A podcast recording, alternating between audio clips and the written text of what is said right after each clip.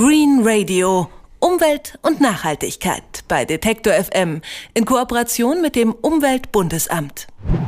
Fisch ist gesund und lecker und davon ist genug für alle da. Noch jedenfalls. Denn es gibt immer wieder Streit darüber, ob die Industrie zu viel fischt. Geht die Fangquote zu weit nach oben, dann können sich die Bestände nicht mehr erholen und möglicherweise verschwinden irgendwann manche Populationen ganz. Das ist äh, nicht nur ärgerlich um die Fische, die dann fehlen, das ist auch aus einem anderen Grunde ärgerlich. Denn Überfischung bringt auch das gesamte Ökosystem durcheinander und hat Folgen, die man kaum absehen kann.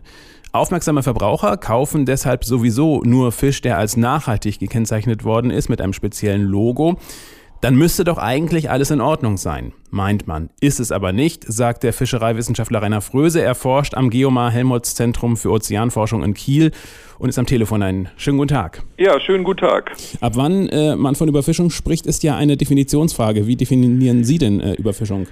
Also wenn ein Bestand zu klein ist, dass er nicht mehr den maximalen Ertrag äh, liefern kann, äh, dann ist er nach unserer Definition überfischt. Das sehen andere anders. Die meinen, er ist erst dann überfischt, wenn er kurz vorm Zusammenbruch steht. Und leider ist es so, dass diese letzte Definition auch von dem weit verbreitetsten Label, also vom MSC-Label benutzt wird. Das heißt dann leider, wir haben uns so ein paar deren Bestände angeguckt, dass etwa ein Drittel eigentlich zu klein ist ein Drittel derer, die dieses Logo tragen. Hm, das ist also das besagte Nachhaltigkeitslogo, mhm. das ich gerade eben schon angeschnitten habe. Damit ist Ihre Kritik an diesem Logo auch schon zum Ausdruck gekommen. Äh, wie entwickelt sich denn die globale Situation? Müssen wir uns Sorgen um die Fischerei, äh, um die Fischbestände machen? Äh, das ist leider so. Also global sieht es schlecht aus. Es wird auch so ausgedrückt vom äh, letzten Bericht der ähm, UN, Vereinten Nationen Behörde, die sich mit Fischerei befasst. Das ist die FAO, die sitzt in Rom. Die gibt alle zwei Jahre so einen Bericht heraus zum Zustand äh, der globalen Fischerei und drückt dort ihre Besorgnis aus. Im Grunde sind es noch viel zu viele Bestände, bei denen zu viel rausgenommen wird, die also überfischt werden, die weiterhin schrumpfen. Und wir haben auch unsere eigenen Untersuchungen dazu. Ähm, wir zeigen zum Beispiel, dass die Anzahl der Bestände, die als zusammengebrochen gilt, weil sie weniger als ein Zehntel äh, früherer Fänge bringen, kontinu kontinuierlich ansteigt. Im Augenblick liegt das bei etwa einem Viertel aller Bestände weltweit, sind so klein, dass sie also als zusammengebrochen gelten. Sie haben ja schon 2011, also vor anderthalb Jahren, äh, beklagt, dass in Europa die Fangquoten zu hoch seien. Inzwischen hat die EU ja re äh, reagiert und die Regelung geändert. Geht es den europäischen Fischbeständen seitdem besser? Ja, etwas besser. Also die Europäische Union ist dabei, ihr Fischereimanagement zu überholen. Es gibt eine Reform, die läuft gerade und das Europäische Parlament hat sich also durchgerungen, auch tatsächliche echte Reformschritte zu beschließen. Allerdings ist der Vorgang Europa so, dass es einen Kompromiss geben muss zwischen dem Europäischen Parlament und dem Ministerrat. Im Ministerrat sitzen unsere Landwirtschaftsminister drin. Die sind leider, sage ich mal, äh, in den Jahrzehnten immer der Fischereilobby gefolgt und sehen also die Reform als nicht so wichtig, will ich mal sagen, an, versuchen also da durchaus ein bisschen zu bremsen. Also das Parlament hat sich jetzt sehr gut geäußert. Demnach würden sich unsere Fischbestände erholen können in den nächsten, sage ich mal, zehn Jahren. Äh, der Ministerrat äh, muss sich noch auf diese Ebene bringen, der ist noch nicht ganz so weit. Wenn die Fischbestände schrumpfen und die Fischer immer mehr Aufwand betreiben müssen, damit sie überhaupt noch genug fangen, dann schneiden sie sich ja eigentlich ins eigene Fleisch. Wäre es nicht auch im Interesse der Industrie, dass immer genug Fisch da ist? Und da stellt sich die Frage, warum treten Fischer da nicht dafür ein, dass sich die Bestände erholen? Also das ist eine Frage, die ich mir natürlich auch oft stelle und über die ich viel nachdenke, denn es ist richtig, äh, die Fischer also schaden sich selbst. Und warum tun sie das? Weil im, ich glaube, weil in ihren Verbänden, die ihre Interessen politisch vertreten, äh, sozusagen die radikalsten Fischer gewählt werden, leider auch die kurzsichtigsten, die vertreten im Grunde nur die Interessen des nächsten Jahres. Also im nächsten Jahr will ich so viel fischen wie möglich. Äh, und das führt dazu, dass dann überfischt wird, dass äh, Druck auf die Politik ausgeübt wird, möglichst hohe Fangquoten zu erlauben im nächsten Jahr.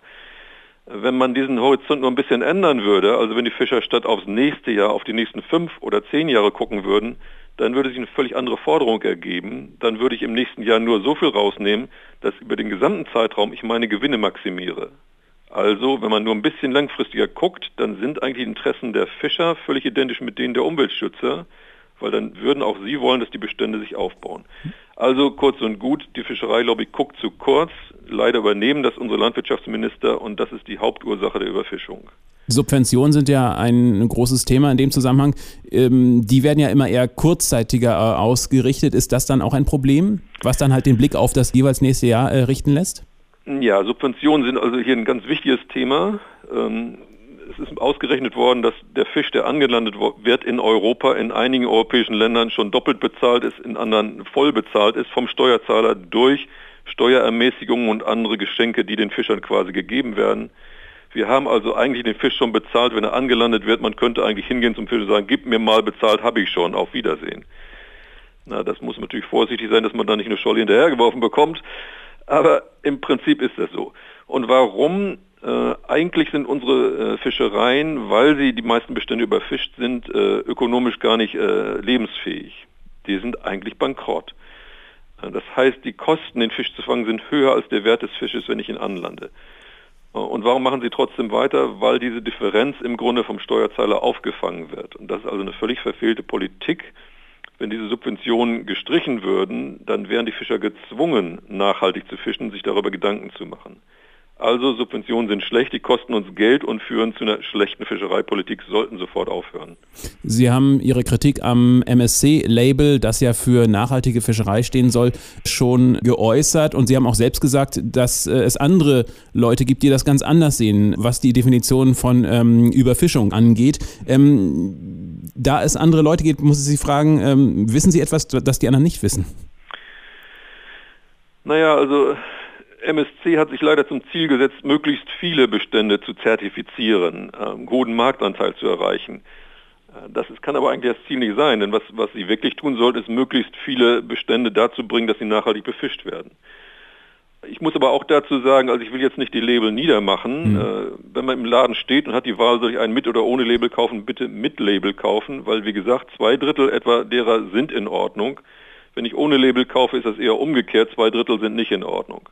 Also Label auch jetzt schon sind vernünftig. Äh, wir müssen halt nur Druck ausüben, dass die Label, die Zertifizierer einen noch besseren Job machen. Dankeschön. Das war der Fischereiwissenschaftler Rainer Fröse. Er macht sich Sorgen um die Fischbestände der Welt. Dankeschön für das Gespräch. Gerne. Green Radio. Umwelt und Nachhaltigkeit bei Detektor FM in Kooperation mit dem Umweltbundesamt.